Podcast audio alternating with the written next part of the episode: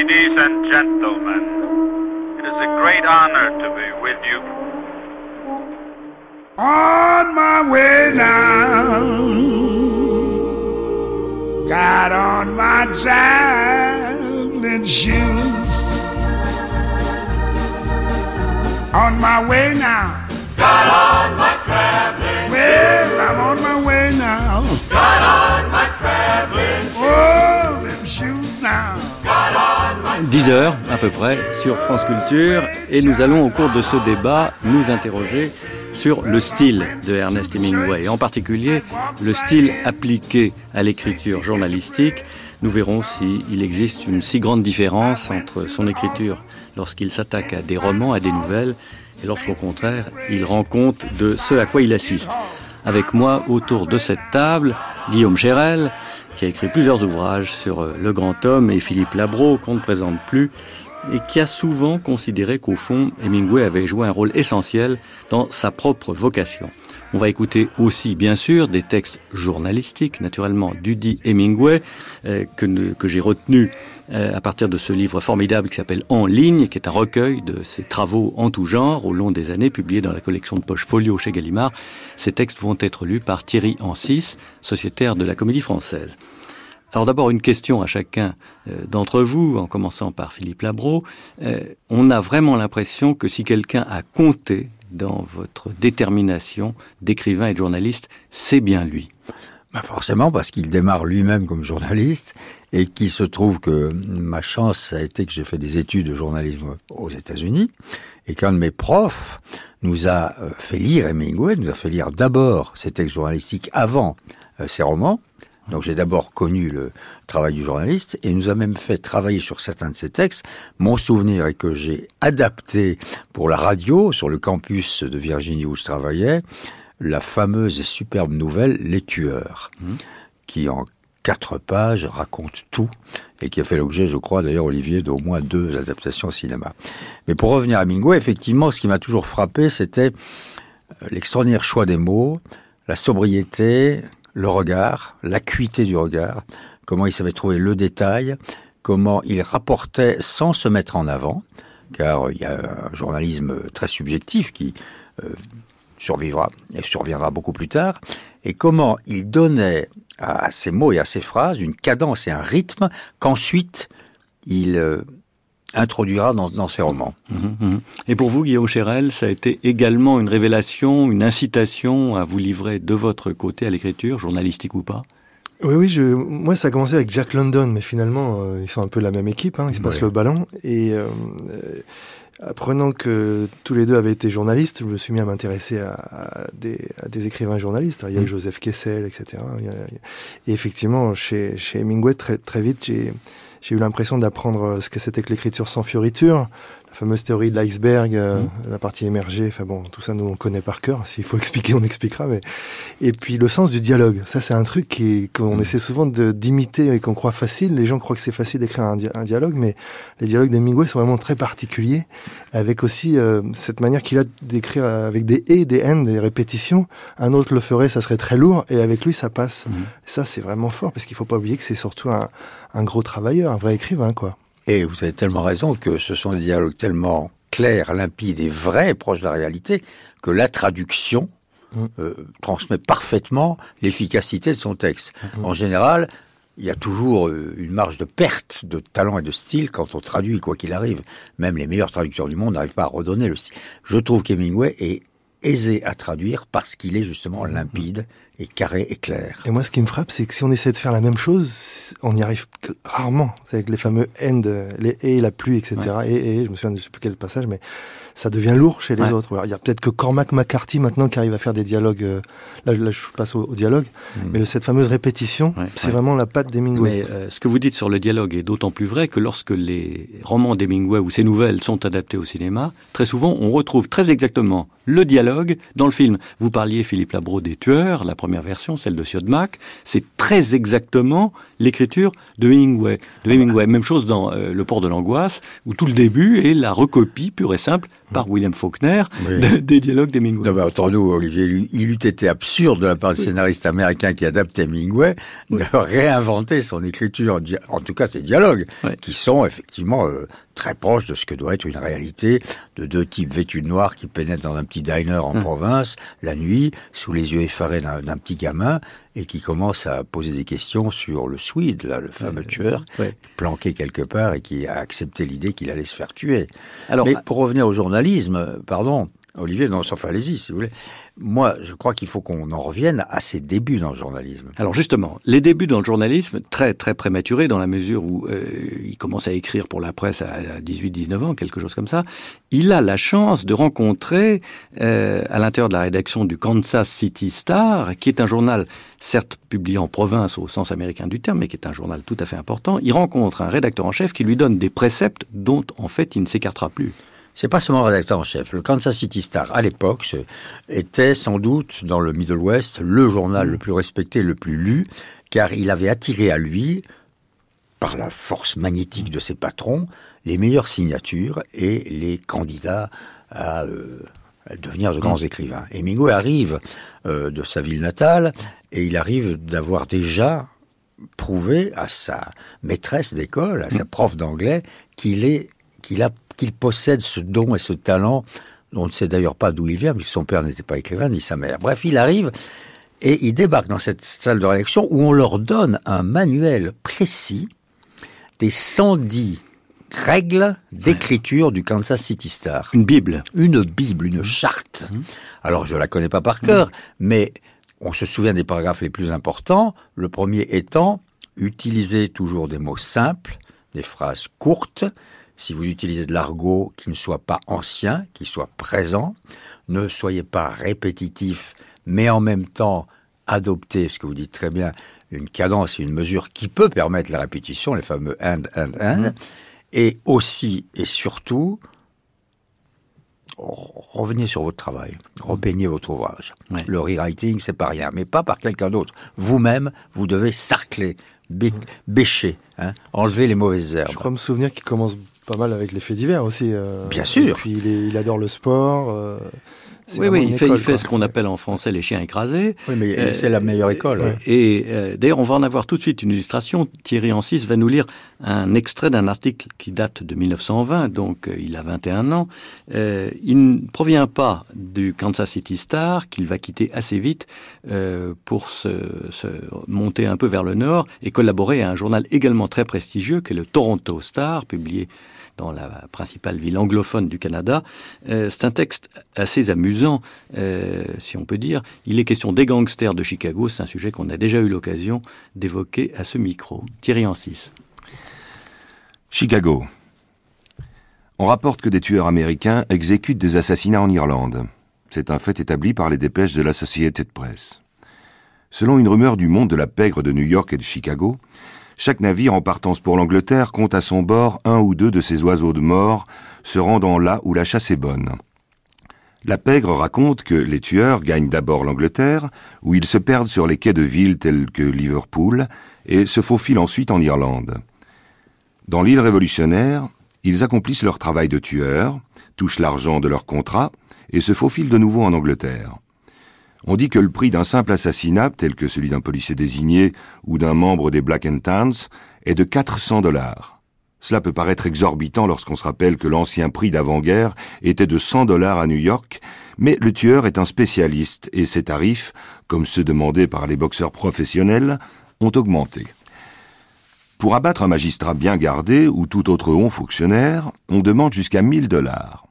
Un tel prix, même pour un assassinat compliqué, est ridicule au dire d'un ancien tueur avec lequel j'ai parlé à Chicago. Certains de ces mecs gagnent facilement leur oseille en Irlande. C'est du gâteau de faire un boulot dans ce pays, mais faites confiance aux gars pour en obtenir un. Chaque boulot signifie un voyage à Paris. C'est un fait qu'on a vu plus de membres de la pègre américaine à Paris cet été et cet automne que jamais. On raconte que si vous lanciez un caillou dans la foule devant un des guichets du Paris Mutuel du célèbre champ de course de la banlieue parisienne, vous frappiez un tueur américain, un pickpocket ou un fort à bras. La majeure partie de l'argent criminel gagné en Irlande a été misé sur un cheval ou un autre, car le tueur croit à la chance. Il croit que s'il peut gagner une somme suffisante, il pourra se ranger et se retirer des affaires. Mais il lui est difficile de prendre sa retraite, car en dehors de la boxe professionnelle, il y a très peu de métiers qui soient aussi lucratifs. Amusant. Oui, c'est pas seulement amusant. Vous voyez là la démonstration d'un énoncé précis de faits, de chiffres, de vérités pure et simple. Donc il fait du journalisme d'information. Et malgré tout, à un moment donné, il introduit la littérature puisqu'il dit les oiseaux de mort. Voilà, d'un seul coup, hein, il définit les tueurs. Ce sont des oiseaux de mort qui se faufilent sur les, les, les quais de Liverpool. Il y a deux, deux moments, je ne sais pas si vous êtes d'accord avec moi, où l'écrivain apparaît La- derrière le La journaliste. scène de la pierre, euh, on jette une pierre dans, et on Ouais. tombe sur. Là, ça devient. euh, avec cette phrase euh, extraordinaire, le tueur croit à la chance. Mhm. Donc il y a, c'est formidable parce que c'est des petits bijoux, Mhm. c'est des petits diamants. Mais c'est très romanesque. Bien sûr.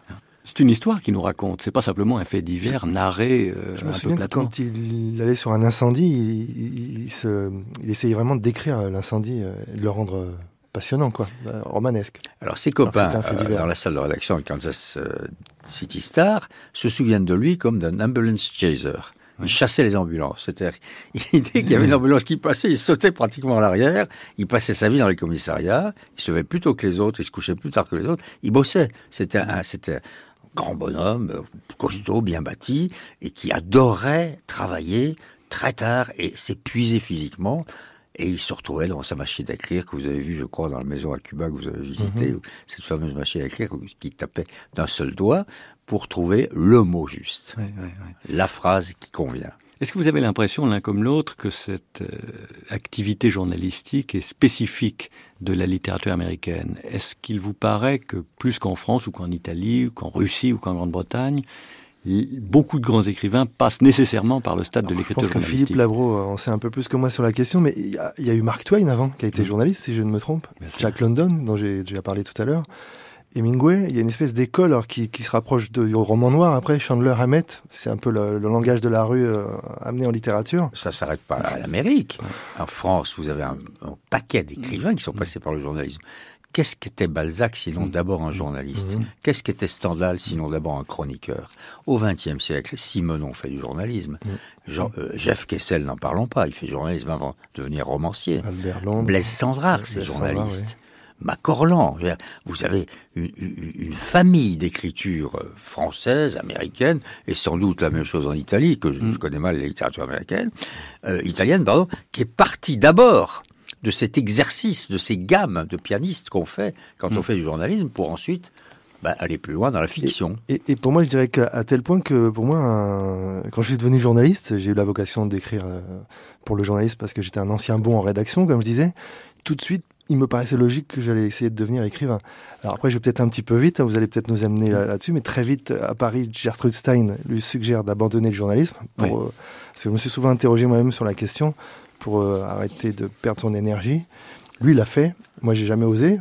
Euh, puis Ça vous non plus, mais vous, vous êtes. euh, Bah, si, j'ai fait les deux. Moi, j'ai écrit tout à fait. 20 bouquins. Mais vous n'avez pas abandonné une le de romans, mais j'ai jamais. Je Ouais. suis toujours revenu au journalisme ouais. parce que pour moi c'était une sorte d'exercice. Mhm. Exactement, je vous dis, c'est le, le, le pianiste qui fait ses gammes Mhm. et qui il m'était très difficile. D'autant plus le journalisme vous permet d'aller puiser dans la réalité, d'aller observer euh, la comédie humaine, puisqu'on parlait de Mhm. Balzac, qu'ensuite vous retraduisez à votre manière littéraire dans un roman. Mais Gertrude Stein, vous avez raison de la mentionner, ou tu as raison de la mentionner, elle lui dit bien, attention, si vous restez dans le journalisme, vous allez y perdre votre jus. Ce qu'Hemingway appelait son jus. Le jus, c'est l'énergie. Hein, c'est cette musique dont parlait Proust. hein, chaque écrivain possède sa musique. Et bien sûr, il l'a compris. Et, mais, on verra au fil des années qu'il a quand même continué, parce que même au milieu de sa vie de romancier, il couvre les guerres mondiales, il couvre la guerre d'Espagne. De la guerre d'Espagne, il sort Des romans. il sort Le Glas. Hein il sort d'un roman. Mais il a fallu d'abord qu'il passe par l'épreuve de la réalité observée et même vécue, puisqu'il il s'implique Ça, c'est très Hemingway, effectivement. Euh, on a évoqué là une situation générale, hein, celle de l'honorable profession de gangster à Chicago dans les grandes années de la Prohibition. Euh, il va quitter les États-Unis, arriver en Europe, et particulièrement à Paris, au début des années 20, où, comme on sait, il sera le correspondant, euh, pas tout à fait régulier, mais fréquent, de ce fameux Toronto Star. Et euh, nous allons là découvrir un autre aspect du style d'Hemingway, c'est celui du portraitiste. Il est, entre autres choses, chargé de tirer le portrait précisément d'hommes politiques importants de l'époque. Euh, Raymond Poincaré, par exemple. Mais plus spectaculaire encore, Thierry Ancis, Benito Mussolini le Duce. Mussolini est le plus grand bluff d'Europe. Si Mussolini me faisait arrêter et fusiller demain matin, je continuerais à le considérer comme un bluff. Un jour, prenez une bonne photographie du signor Mussolini et étudiez-la. Vous verrez la mollesse de sa bouche, qui l'oblige à ce célèbre masque sévère mussolinien, qui est copié par tous les fascistis de 19 ans d'Italie. Étudiez sa vie passée.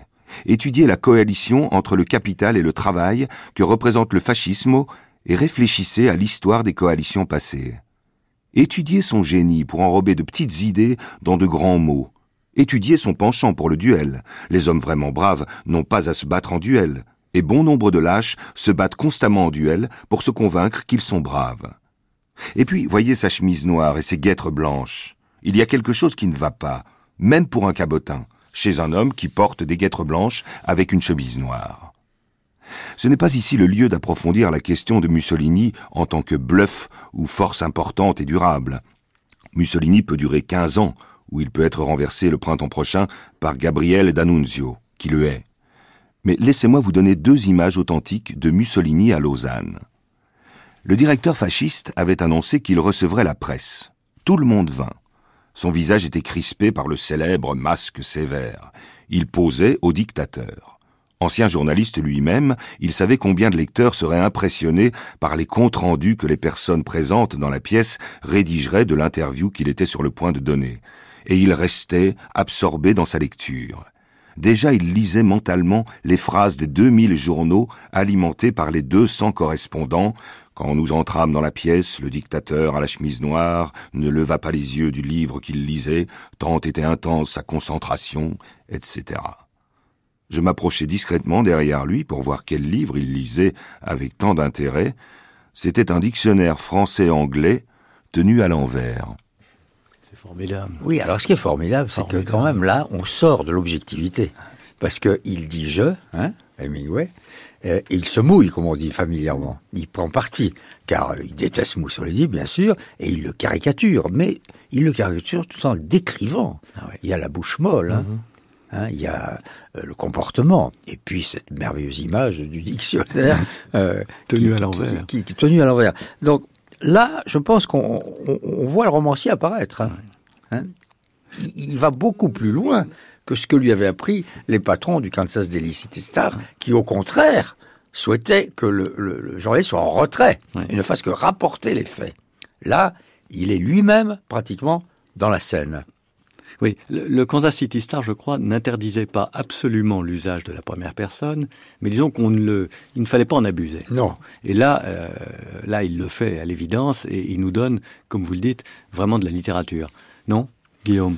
Oui, j'étais en train de penser que finalement, il n'est pas, il pas resté longtemps journaliste, mais que ça a été effectivement, euh, c'est l'objet du débat important dans sa vie. Et il n'est pas resté longtemps? Si, il est resté tout le temps. Oui, mais, c'est ça, Guillaume. Euh, c'est là où Olivier vous avez Je pense qu'il voulait avant tout être écrivain, quoi. Oui, mais c'est pareil. Pardon.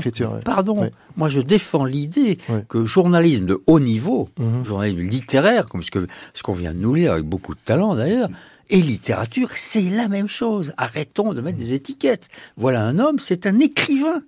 Alors, il, cherche la réalité, il la retransmet à sa manière, et puis un jour, il fera de la fiction. Dans notre métier, il est bon ton de parler d'une plume. On est toujours, il y a un peu une concurrence, il y a une, il y a des plumes dans le journalisme, donc c'est vrai que c'est euh, avant tout un style, une manière d'écrire. quoi. Chez les journalistes, euh, ça revient régulièrement à être une plume on part ou pas. Tous, quoi. On part tous du même matériau. Mm. Hein et Miguel, il est là avec 200 euh, autres journalistes. Mm. Aucun autre n'écrira et ne décrira Mussolini comme il le fait. Mm. Donc vous partez tous du, des mêmes éléments d'actualité. L'actualité, vous la maîtrisez pas, elle est là. Et après, il faut trouver l'angle. Il savait qu'il est en train ouais. d'apprendre. D'ailleurs, Stein lui, a- lui a dit. Ce que je remarque aussi, bon, on parlera autre chose, sur Mussolini, c'est qu'il il est d'un humour corrosif. hein. Là, effectivement, c'est plus, c'est du journalisme, oui, mais subjectif. C'est celui d'un chroniqueur qui signe déjà son papier. C'est signé Hemingway. Ah oui. Et quand il raconte en cinq lignes à Kansas City euh, un petit fait divers, ça aurait pu être signé par quelqu'un d'autre. Là, c'est de lui. Il est là, bel et bien. Alors, on va le retrouver également euh, sous un autre euh, aspect, un autre dehors. Euh, Thierry Rancis va nous lire un article en entier, celui-ci. Jusqu'à présent, nous avions sélectionné des, extraits. Ça, c'est un texte rédigé dans ces années-là, ces années parisiennes, où, comme on l'a souvent rappelé, il est passé de manière délibérée du journalisme à la littérature. En tout cas, a-t-il essayé, sur le conseil de Gertrude Stein, de, passer d'un stade à l'autre. Et euh, écoutez bien ce texte qui s'intitule Noël à Paris. Je ne doute pas qu'il vous rappelle de manière frappante euh, un livre proprement dit de Hemingway, livre posthume. Nous allons y venir. Paris avec la neige qui tombe. Puis avec les gros braséros à charbon de bois devant les cafés rougeoyants. Aux tables des cafés, des hommes sont recroquevillés sur eux-mêmes, leur col de manteau relevé, tandis qu'ils serrent entre leurs doigts des verres de grog américain, et les vendeurs de journaux annoncent les éditions du soir. Les étobus passent bruyamment comme de gros monstres verts dans la neige qui descend dans le crépuscule. Des murs blancs de maisons apparaissent à travers la neige crépusculaire. La neige n'est jamais plus belle que dans les villes. À Paris, c'est merveilleux de se tenir sur un pont traversant la Seine et de regarder, à travers le fin rideau de neige au-delà de la masse grise du Louvre, en amont du fleuve enjambé par de nombreux ponts et bordé par les maisons grises du vieux Paris, vers l'endroit où Notre-Dame est accroupie dans le crépuscule. Paris est très beau et très solitaire à l'époque de Noël. Le jeune homme et sa compagne remontent la rue Bonaparte depuis le quai, dans l'ombre des hautes maisons, jusqu'à la rue Jacob brillamment éclairée.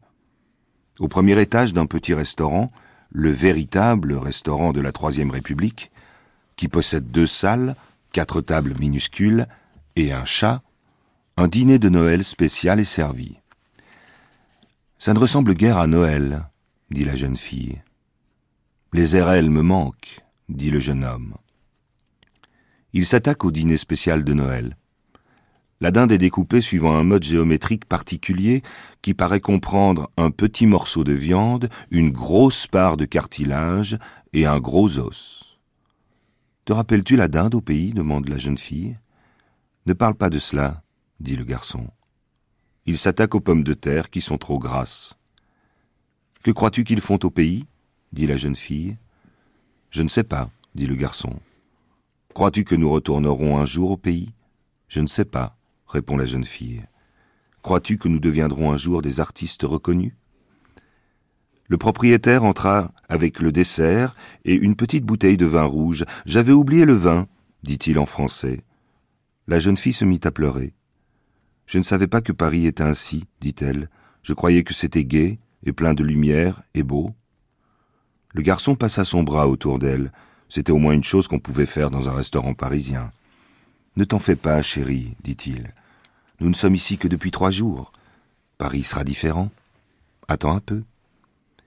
Ils mangèrent le dessert, et ni l'un ni l'autre ne mentionna le fait qu'il était légèrement brûlé.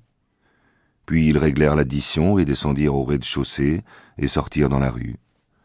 La neige tombait toujours.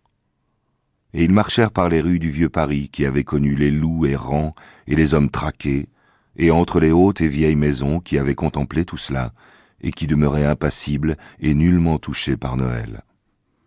Le garçon et la fille avaient le mal du pays. C'était leur premier Noël loin de leur patrie. On ignore ce qu'est Noël, tant qu'il ne vous manque pas en quelque pays étranger. Bah, c'est un petit chef-d'œuvre, C'est hein, admirable. Olivier. C'est un petit chef-d'œuvre. Et là, effectivement, vous avez raison. C'est Paris est une fête euh, quelques longues, longues, longues années plus tard. Son livre posthume, qui n'était qu'une série comme ça de vignettes, ce qu'on appelle des vignettes. Mais vous l'avez très bien lu d'ailleurs. et Je vous félicite parce que on se rend compte. D'abord, il est touché par la grâce. Tout est merveilleusement décrit. Il fait voir. N'oubliez jamais qu'il était obsédé par la peinture et par Cézanne. Ensuite, moi, il me semble qu'il est transcendé par Paris. La masse du Louvre, les rues, c'est une ville autre que les villes dans lesquelles il a vécu, les villes américaines plutôt monotones et plutôt tristes, hein. enfin banales, hein. toutes quadrillées, toutes construites. Là, il est dans une ville chargée d'histoire, il le sent. Et puis il y a le couple, c'est-à-dire qu'il parle de son couple, bien sûr, hein. c'est totalement autobiographique, avec cette nostalgie et cette... Quand tout d'un coup, et bon, ça y est, la fille se met à pleurer. Boum. Là, ça arrive comme ça, ils sont en train de... C'est d'une brièveté et d'une efficacité c'est de la pure littérature. Là, on n'est pas du tout dans, guillemets, le journalisme. Mais est-ce que vous- ce, ce texte aurait très bien pu être intégré dans les nouvelles complètes de Hemingway Ah, c'est une nouvelle. alors, alors que c'est un article de presse, paru bel et bien dans un quotidien ou dans un hebdomadaire, peu importe. Enfin, c'est quelque chose qui a une vocation finalement extrêmement brève. On- il- le, le texte en question va servir deux jours après à éplucher des poireaux au marché ou de Bah oui, poissons. sauf que ça lui servira à lui. C'est- Il s'en resservira toute sa vie parce que on retrouve ces situations-là dans beaucoup, beaucoup de ses, de ses livres. Et, euh, on ne s'était pas concerté, mais je suis venu avec Paris est une fête, que je relis en ce moment avec un plaisir euh, que je pensais pas euh, aussi intense. Ah ouais. Parce que Gallimard vient de le republier, comme vous le savez. Et puis, il y a une, une anecdote que vous connaissez importante. Il devient vraiment écrivain, je pense, à, à Paris. Et il perd une valise de manuscrits. Et ça me fait penser au travail de journaliste, c'est que ça nous est tous arrivé d'avoir un article qui disparaît, ou, et puis on, le reproduit quand même. C'est-à-dire que c'est censé avoir été un drame, mais c'est peut-être euh, la meilleure chose qui lui soit arrivée, de réécrire enfin. Ah, C'était un vrai drame, comme Ah vous oui, savez, mais- parce qu'il il s'est en partie fâché Mais avec sa- son sorti. épouse à Il s'en est sorti. Oui, l'œuvre. parce qu'il euh, fait son jus, comme disait Ouais, Charles ouais. Lui. Je voudrais quand même qu'au au passage, parce que qu'en l'écoutant si bien, si bien dit, euh, tirer mon chapeau au traducteur, hein, Ouais. parce que c'est absolument. Bon, il y a quand il parle du pays, quand il dit le pays, en fait en Amérique ça voulait dire back home, hein, la maison. Lointaine. Ouais. Mais c'est très bien traduit. C'était deux très bons traducteurs qui sont sans doute plus avec nous. L'un, il s'appelait Major et l'autre Magnan, Georges Magnan, qui était d'ailleurs lui-même un écrivain. Ouais, romancier. ouais. Ce sont les romanciers qui ont traduit Hemingway. N'oubliez pas que Le vieil homme et la mer est traduit par Jean Dutour, Absolument. romancier. Donc, euh, bah, vous, vous nous avez offert un petit diamant. Hein Oui, euh, il me semble que c'est c'est la quintessence d'Hemingway, tout ça. Euh, je reprends moins bien que ne l'a dit Thierry euh, l'une ou l'autre de ces phrases, mais Paris avec la neige qui tombe, puis avec les gros braséros à charbon de bois devant les cafés, rougeoyants, aux tables des cafés, des hommes sont recroquevillés sur eux-mêmes, leur col de manteau relevé, tandis qu'ils serrent entre leurs doigts des verres de grog américain, et les vendeurs de journaux annoncent les éditions du soir. C'est à la fois factuel et interprété. C'est pas du tout, pas du tout les préceptes du Kansas City Star hein, qui, qui, qui disent tu vas au fait tout de suite. Oui, pas pardon, du tout. mais Il- quand même, il le met en scène. Oui, mais c'est aussi le Kansas City Star parce que utiliser des phrases courtes. Hein Oui, il oui, pose les images, il pose les images. Vous disiez tout à l'heure très bien, Guillaume, que c'était une histoire, c'est ce qu'on appelle une short story. Mhm. Le mot américain pour nouvelle, ce qu'on appelle nous des nouvelles, c'est une short story. Voici, délivré par Thierry, une histoire courte. Oui, oui. Euh, alors, est-ce que, au fond, le style journalistique d'Hemingway ne tient pas particulièrement à cette brièveté, à ce laconisme? Oui et non, parce que quand vous lisez ces romans, et quand vous lisez en particulier l'extraordinaire premier chapitre de l'Adieu aux armes, qui est un véritable monument de prose, qui a servi à tous les romanciers américains comme modèle, c'est pas du tout court. hein. C'est une phrase qui revient à ce que vous disiez très bien tout à l'heure, Guillaume, l'utilisation de la liaison avec et, et, et, et puis, et puis, et puis, qui épuise les virgules et les points-virgules, qui dure pratiquement la page entière. Donc il a à la fois, c'est là où moi je suis en admiration dans lui, le génie de la brièveté, et en même temps la capacité plus tard de l'ampleur. C'est comme une rivière. hein. De temps en temps, la rivière est étroite, hein, ça coule serré sur les graviers. Il adorait les rivières, il les décrit très bien. Et tout d'un coup, ça s'ouvre, ça s'élargit.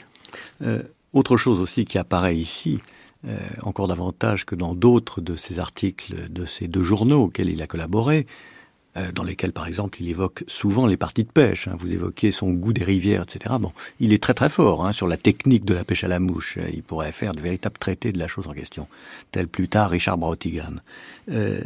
Là, ce qui est très très frappant dans cet article factuel, c'est qu'il n'est question que de sentiments. Il- Il appert à travers tout ça une nostalgie, mais quelque chose d'absolument déchirant. Euh, ils vont sombrer en larmes tous les deux, et nous aussi. Oui, mais dans la vie, c'était très dur. Hein. Faut pas oublier qu'il arrivait chez Lip avec son petit crayon dans sa poche, il s'essayait de demander une sardine, hein. Mmh. pas deux. Et puis il, il saussait avec le, le malheureux quignon de pain qu'on lui donnait. Il saussait pendant des heures et des heures. Mais pendant ce temps-là, il absorbait la vie parisienne. Il regardait autour de lui. Et puis il prenait ses notes sur son petit calepin. Et puis il rentrait dans leur petite rue, là, pas loin de là, dans Rue le cinq- Notre-Dame-des-Champs, dans le oui. cinquième arrondissement. Et il se mettait à travailler. Et il travaillait de façon intelligente puisqu'il s'arrêtait quand ça allait bien. Pour savoir reprendre le lendemain. Mais euh, on a le sentiment à le lire euh, de quelqu'un de très porté à la mélancolie aussi. Ah bah oui, mais bien sûr, mais c'est triste Hemingway. C'est nostalgique, c'est c'est de la poésie. Hein. Ouais. Mais c'est le bon. euh, beaucoup d'écrivains euh, travaillent sur le souvenir et notre grand Proust euh, nous l'a bien prouvé. Et j'étais en train de penser que hum, on l'a souvent caricaturé, euh, Ernest Hemingway. Et dès qu'on se coltine à la, au style, à la page, on se dit waouh, quel, quel grand écrivain quoi. C'est c'est ça qui, il est souvent, il a souvent été imité. euh, on a essayé de l'imiter. Même euh, Charles Bukowski passait son Mm. temps à monter sur le ring ou Norman Mailer. Et je suis désolé, mais moi, Norman Mailer, je pense qu'il a jamais réussi à, à vraiment l'égaler, quoi. Il a, il, a, il a été Norman Mailer, ce qui est formidable. Et effectivement, Paris est une fête, c'est aussi euh, un extraordinaire document sur le, le Paris d'une certaine époque. Là, j'ai un passage que j'ai sélectionné où il décrit les, les chèvres Hmm. Dans Paris dans les années bien 20. sûr. C'est- Ouais, ouais. On on allait chercher du lait comme à la campagne. Et ça, il a vécu, le décrit, quoi. Vous avez raison Ouais. euh, de, de mentionner ça, car dans la nouvelle édition, où il y a deux, trois textes inédits, hein, c'est une édition très riche et enrichie, son petit-petit-fils, enfin je ne sais pas qui est le préfacier, qui, est- qui est un Hemingway, dit, euh, il y a une très jolie phrase qu'il a- qu'il aurait pu emprunter à son arrière-grand-père, il dit « Nous ne reverrons jamais les chèvres dans Paris Effectivement, C'est Patrick Hemingway. Ouais. ouais. Effectivement, les chèvres se promènent plus dans les rues de Paris. Mais, euh, euh, pour en finir avec ce texte, qui est assez inépuisable, hein, parce qu'il il nous sollicite manifestement, euh, moi je suis très admiratif d'une phrase aussi simple que celle-ci. Ils mangèrent le dessert et ni l'un ni l'autre ne mentionna le fait qu'il était légèrement brûlé. Ben voilà, c'est extraordinaire. Oui, oui, non, non, mais sens précis du détail et de la chute. Ouais.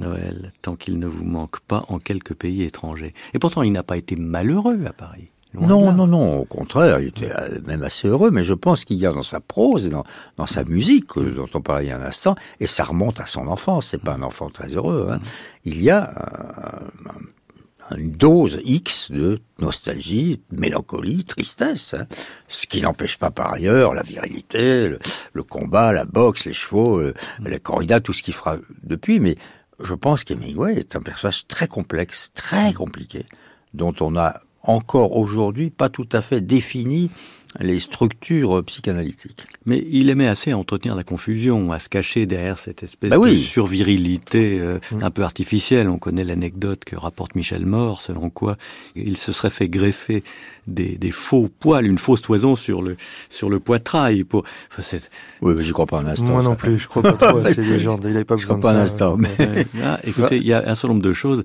qu'il a complètement alléguées. Non, par hein. contre, ce qui est vrai, moi, je me suis amusé dans mon livre à l'époque, publié au Castor Astral, c'était un peu mes débuts, à retrouver des passages où effectivement il s'intéresse beaucoup à la chevelure, euh, aux cheveux longs. Ah bah, vous verrez d'ailleurs dans Le Paris est une fête, il y y a un texte inédit là dans les, dans les textes nouveaux qui apparaissent une fête.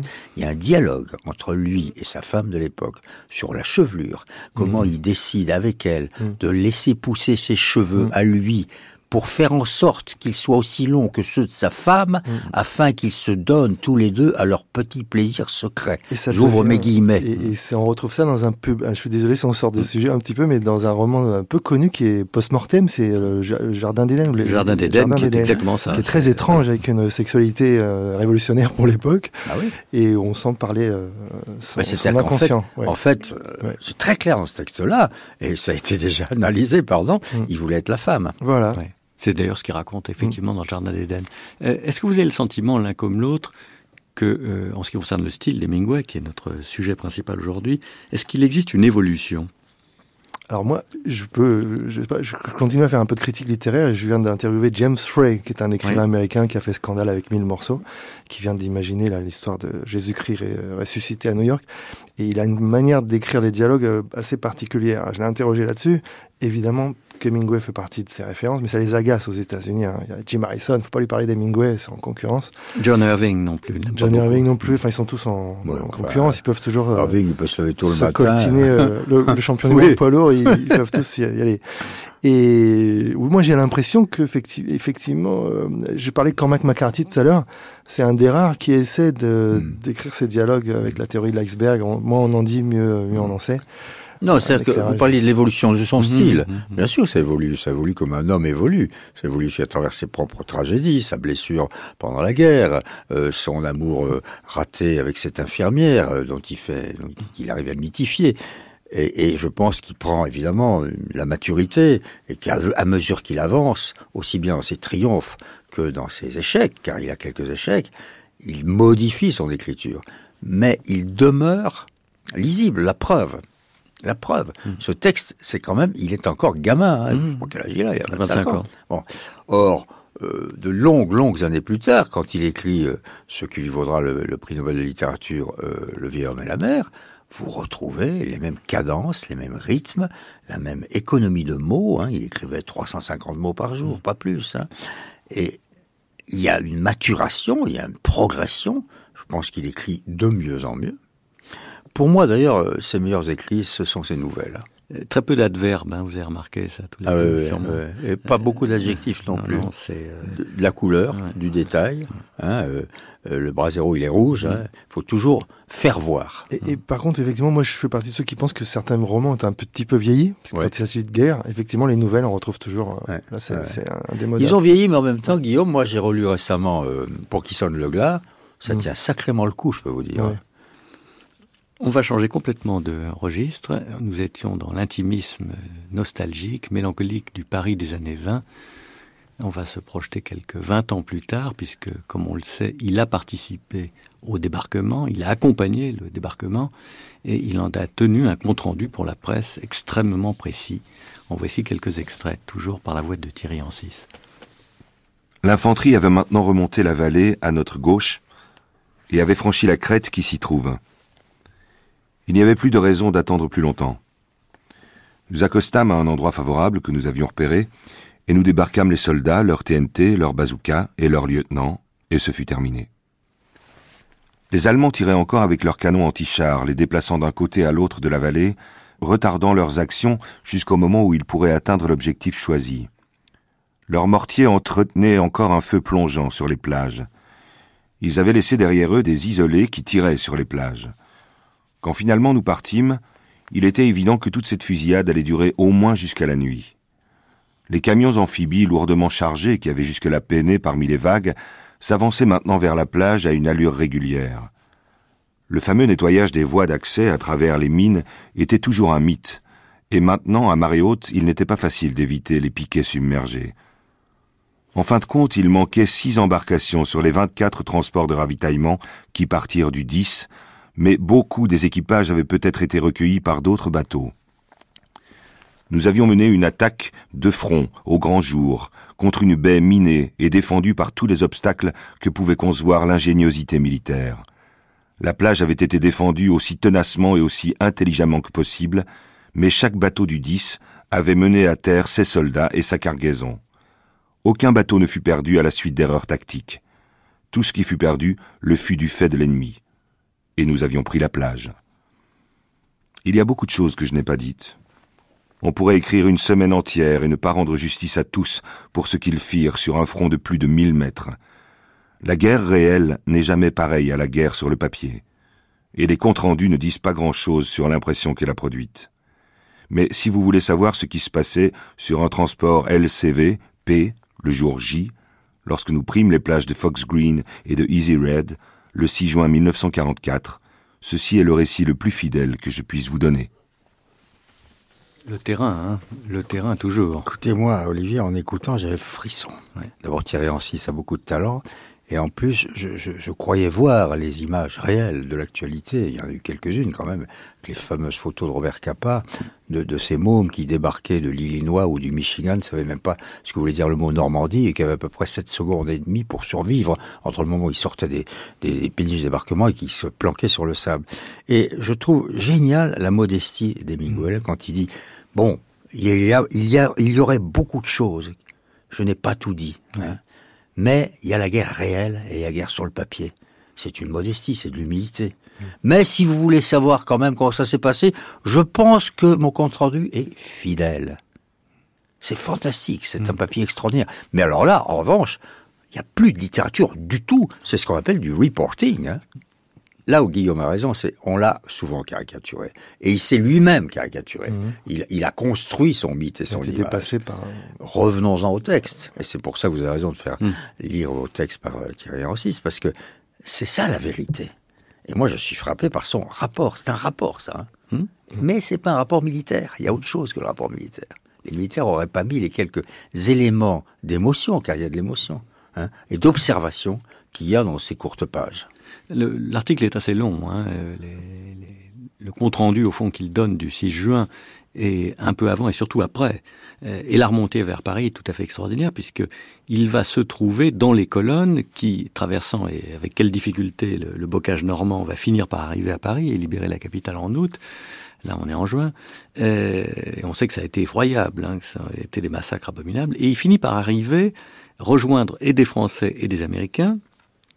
Et euh, il fait très bien sentir l'attente frénétique des Français d'entrer enfin dans Paris on n'est pas très loin, on est au sud, on est à l'ouest, mais on n'y va pas, on attend l'ordre, etc. Et ça, alors là, le romancier revient et euh, il, nous, il nous fait rencontrer, au fond, des gradés ou de simples soldats euh, français qui brûlent évidemment de, de, rentrer dans la capitale. Alors il va se passer, après ce que l'on sait, effectivement, l'affaire du Ritz, mais tout ça, c'est parce qu'il aime bien les, la une des journaux, hein, il faut reconnaître. Hein. ça a été repris dans les biographies, qu'on a un peu rajouté des fois. À voilà. écouter, il était rentré avant Leclerc à Paris. Euh, oui, il, en rajoute et parfois même à mon avis, il bidonne un peu.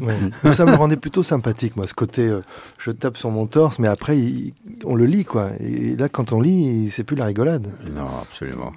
Non, c'est, il y a un côté athlétique chez lui. Il y a, euh, je ne sais pas s'il a peur. Est-ce que vous croyez qu'il a peur d'ailleurs? Ah moi je pense que c'est un, enfant qui a eu très peur euh, du noir, de sa maman, de, plein de choses, du suicide de son père après. Enfin, et, quelqu'un qui, est fasciné par l'idée, de, le concept de courage, c'est c'est quelqu'un qui a peur. Mais c'est mm. quelqu'un du coup très courageux puisqu'il affronte sa peur. On mm, ne mm. On peut pas ne pas avoir peur. Euh, qu'on me cite quelqu'un qui est allé sur un, terrain de guerre, euh, ça m'est arrivé deux trois fois. pas seulement comme journaliste, parce que j'ai fait la guerre d'Algérie, on peut pas ne pas avoir peur. Vous êtes face à, l'ultime, hein, à la confrontation euh, mm. avec euh, la dame en noir. Mm. Mais il, aime bien euh, frôler et flirter avec la dame en noir. Mais ça remonte, vous avez tout à fait raison Guillaume, il faut toujours aller chercher l'enfance. Ça remonte à son enfance. Et puis en 14-18, je pense qu'il a eu la trouille, quand il s'est pris les, éclats de ouais. comme Il a très peur. Hein, oui, oui, oui. C'est, ce qui est paradoxal, c'est qu'effectivement, il est blessé euh, dans des moments qui ne sont pas des moments d'affrontement, mmh. hein, puisqu'on sait qu'il distribue euh, des vivres ou des cigarettes à des soldats italiens et que là, il est, euh, il est et blessé. qu'il ramène un blessé courageusement. Voilà. Et, voilà. et alors, on, a eu l'occasion de vérifier à quel point aux États-Unis, euh, cette, cet acte de courage est devenu absolument légendaire. Il est l'un des premiers Américains blessés au front. Hein, ça se passe dans la deuxième partie de la Première Guerre mondiale, quand une fois que les Américains sont entrés en guerre, et alors que lui s'est engagé comme ambulancier, et il devient, et il est d'ailleurs l'artisan devient une légende qu'il contribue largement à édifier lui-même. Ben, il a été accueilli comme un héros de guerre quand il est rentré chez lui. Hein. Et, euh, et euh, il, on a conservé pieusement son uniforme, euh, euh encore rougi de, de, du sang de, de, la blessure, et il a assez complaisamment fait circuler sa propre photographie dans son lit Sauf à Milan. Que je crois me souvenir qu'il a eu des nuits blanches et qu'il ne devait pas s'amuser tant que ça. Il a dû faire pas mal de cauchemars après. Quoi. Ouais. Ben non seulement ça, mais il le raconte dans une nouvelle qui pour moi est son chef-d'œuvre qui s'appelle La rivière au cœur double. Euh, quand, il quand le héros de cette nouvelle va essayer de pêcher, hein, il redécouvre son, son, pays, son territoire, et il essaie de tout oublier en, étant proche de la nature. Il ne parle jamais de la guerre et elle est tout le temps là. C'est, ça le hante. La guerre. Alors la guerre d'Espagne, un autre de ces, de, grands moments, puisqu'il a non seulement connu les deux premières guerres mondiales, mais entre, entre chacune d'entre elles, euh, l'Espagne qui était qu'il avait au cœur. Hein. L'Espagne, le, c'est pas simplement la guerre d'Espagne, c'est pas simplement la corrida, c'est une espèce de formidable proximité, découverte, avouée, cultivée tout au long de sa vie. Retrouvons-le là en témoin, là encore, de, de la guerre civile espagnole. Madrid. La fenêtre de l'hôtel est ouverte, et pendant que vous êtes allongé dans votre lit, vous entendez la fusillade sur le front à 17 rue de là. Il y a des coups de feu toute la nuit. Les fusils font tac, crac, pac, tac, et puis une mitrailleuse ouvre le feu. Elle est d'un plus gros calibre et beaucoup plus bruyante, rang, cararan, rang, rang. Puis arrive le bruit d'un obus de mortier de tranchée et une rafale de mitrailleuse. Vous restez couché et écoutez cela, et c'est merveilleux d'être au lit les pieds allongés, réchauffant peu à peu le fond du lit froid, et non pas là-bas dans la cité universitaire ou à Carabanchel. Un homme chante d'une voix rauque en bas dans la rue, et trois ivrognes discutent tandis que vous vous endormez. Au matin, avant qu'on vous appelle de la réception, la détonation assourdissante d'un obus explosif vous réveille, et vous allez à la fenêtre et regardez dehors pour voir un homme, la tête baissée, le col de sa veste relevé, courant à toutes jambes à travers la place pavée. Il y a l'odeur âcre des explosifs chimiques que vous aviez espéré ne plus jamais sentir, et en peignoir et en pantoufles, vous dévalez l'escalier de marbre, et vous manquez de heurter une dame d'âge mûr, blessée à l'abdomen, que deux hommes en bleu de chauffe aident à entrer dans le hall de l'hôtel. Elle a les deux mains croisées sous sa grosse poitrine espagnole à l'ancienne mode, et entre ses doigts le sang jaillit en un mince filet. Au coin, vingt yards plus loin, il y a un tas de gravats, du béton brisé en morceaux et de la terre remuée, un homme mort, ses vêtements déchirés et couverts de poussière, et un grand trou dans le trottoir d'où sort le gaz d'une canalisation rompue, comme un mirage de chaleur dans l'air froid du matin. Combien de morts demandez-vous à un policier? Un seul, dit-il. L'obus a défoncé le trottoir et explosé dessous. S'il avait explosé sur le pavé de la rue, il aurait pu y en avoir cinquante. Un policier recouvre le haut du tronc où la tête manque, on fait appeler quelqu'un pour réparer la canalisation du gaz, et vous rentrez prendre votre petit déjeuner. Là encore, on y est. Hein. En tout cas, lui, il y est. Et nous aussi, c'est lecteur. Oui, parce que quand il dit vous, c'est lui. Ouais. Mais c'est c'est une très belle manière de raconter, euh, très américain d'ailleurs. You, You. Do, you do this, you do that. Et en même temps, il se met en scène. Et mais il est évidemment pas le héros de, de, de la scène en question. Là, c'est pareil. Il y a deux trois choses qui me frappent beaucoup. Par exemple, je redécouvre ce texte grâce à vous, Thierry. C'est il trouve des sons pour les armes à feu. Tac, tac, rac, tac, crank, crank, comme ça. Et il est un des premiers à faire ça. Beaucoup plus tard, Tom Wolfe, grand journaliste qui devient lui aussi grand écrivain, saura aussi se servir d'onomatopée pour traduire ce qu'un son enregistré pourrait faire. Non, moi je suis très frappé par le côté chose vue. Hein, vous vous souvenez la fameuse expression de Victor Hugo, qui est aussi, à mon avis, un ancêtre du journalisme, hein, mes enfants. C'est un génie, un poète, un romancier, mais il a aussi fait le journalisme. Chose vue, quelle, quelle plus belle expression pour définir le journalisme. Eh bien, c'est ça. Hein. Et tout d'un coup, il y a l'image forte, c'est le trou dans le trottoir, hein, d'où émane le gaz. C'est- C'est c'est sensationnel, hein, ce papier. hein. Mais on n'est pas loin d'une vision cinématographique, ce Ah, qui se corrobore tout à fait les faits, puisque comme on sait, il écrit le commentaire du film de Joris Evans. Et puis c'est l'époque où il rencontre euh, Capa, Oui. donc encore euh, du journalisme, effectivement. ouais. Et on est, ça nous fait penser, nous les Français, à Malraux, bien entendu. Espoir, le film, l'espoir, le roman, euh, toutes aventures vécues au sein de ce conflit qui s'internationalise. Mais c'est pas tout à fait pareil. hein. Non, il y a de grandes différences dans l'écriture, parce que Malraux, au fond, était peut-être plus cérébral, plus intellectuel, plus cultivé. Euh, et il, a- il abordait la guerre euh, comme un intellectuel. Et il me semble que, enfin, la guerre d'Espagne, est comme un militant. Et, Hemingway n'est pas tout à fait militant. Et il me semble qu'Hemingway l'aborde plus en journaliste, en observateur. C'est, encore une fois, il fait voir, vous avez raison, Olivier, de dire euh, c'est cinématographique. Non, c'est journalistique, c'est littéraire. Il montre.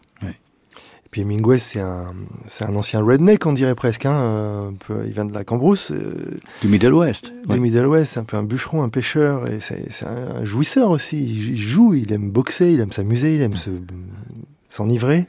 Moi, ça me le rend plutôt sympathique euh, par rapport à notre grand Malraux. Hein, mais après, Ah, parce oui. que quand, il raconte cette bonne femme dont il dit qu'elle elle a la grosseur espagnole classique, euh, vous trouvez pas ça dans Malraux. Mais c'est pas, il faut pas croire que c'est du premier degré. Hein, ça va très très loin. hein, cette littérature objective d'Hemingway. hein. Euh, on on l'a trop souvent euh, négligé au plan littéraire parce que justement il n'avait pas cette aura euh, euh, de, de brillance euh, française, latine, méditerranéenne. Mais c'est un grand écrivain.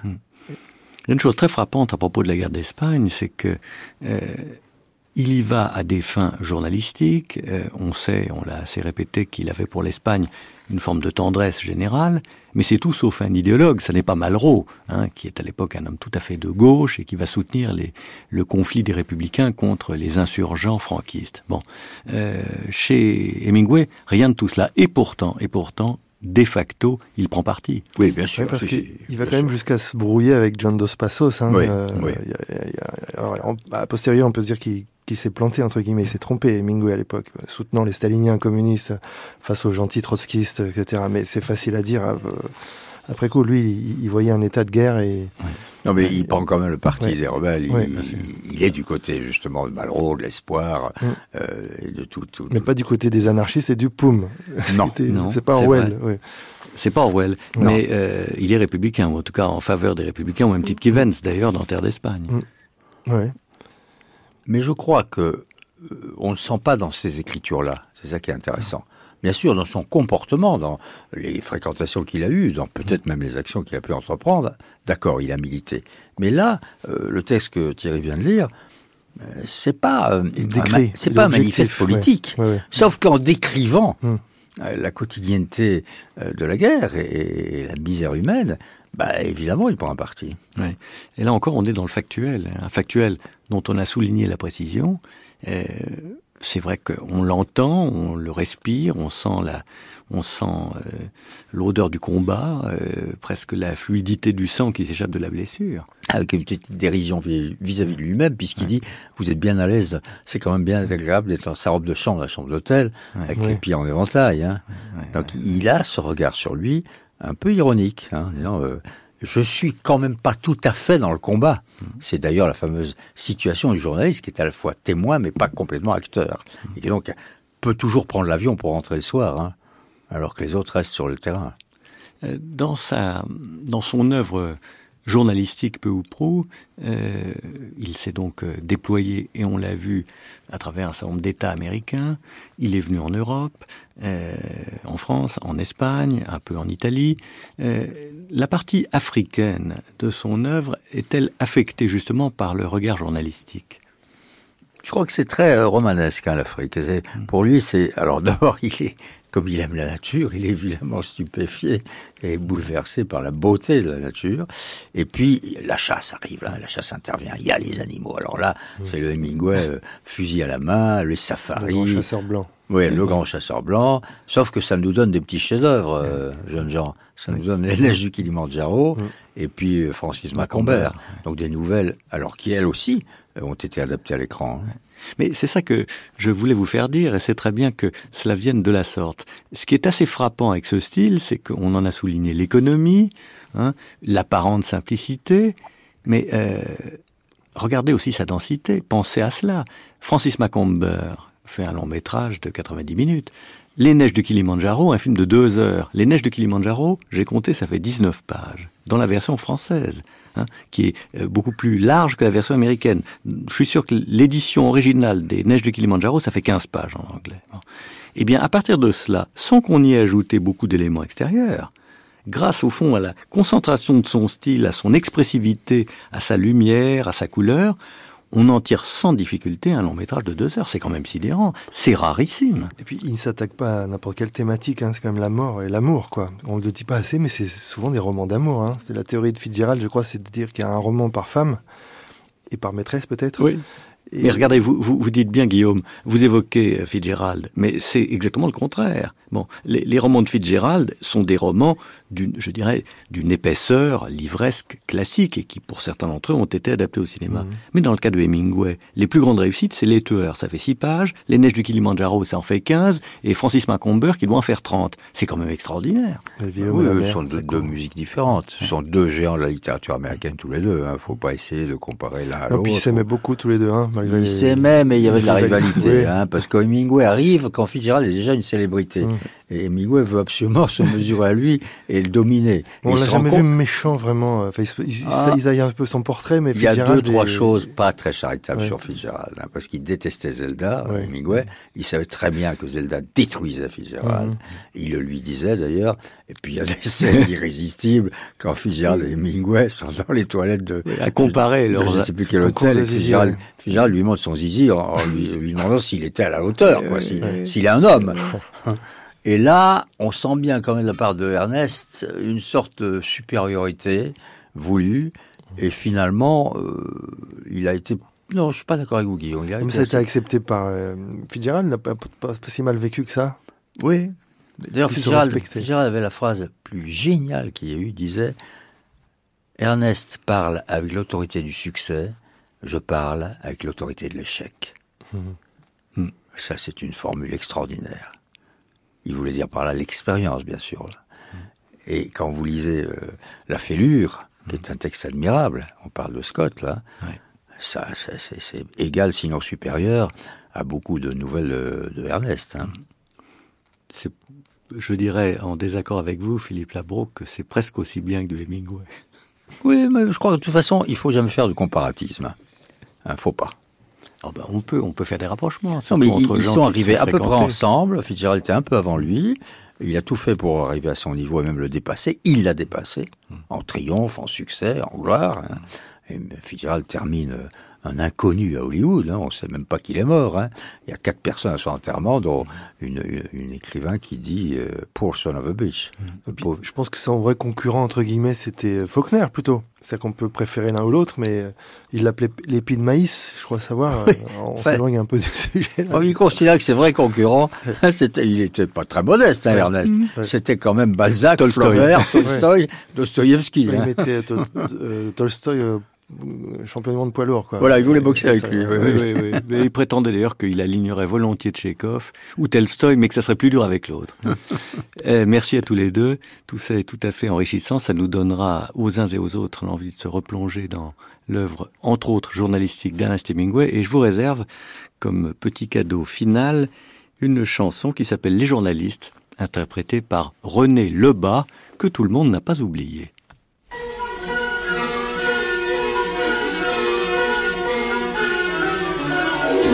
On lit dans les journaux, les bandits sont dans la cité, mais jamais dans les journaux on ne parle des gens bien sages qui font du bien sans publicité.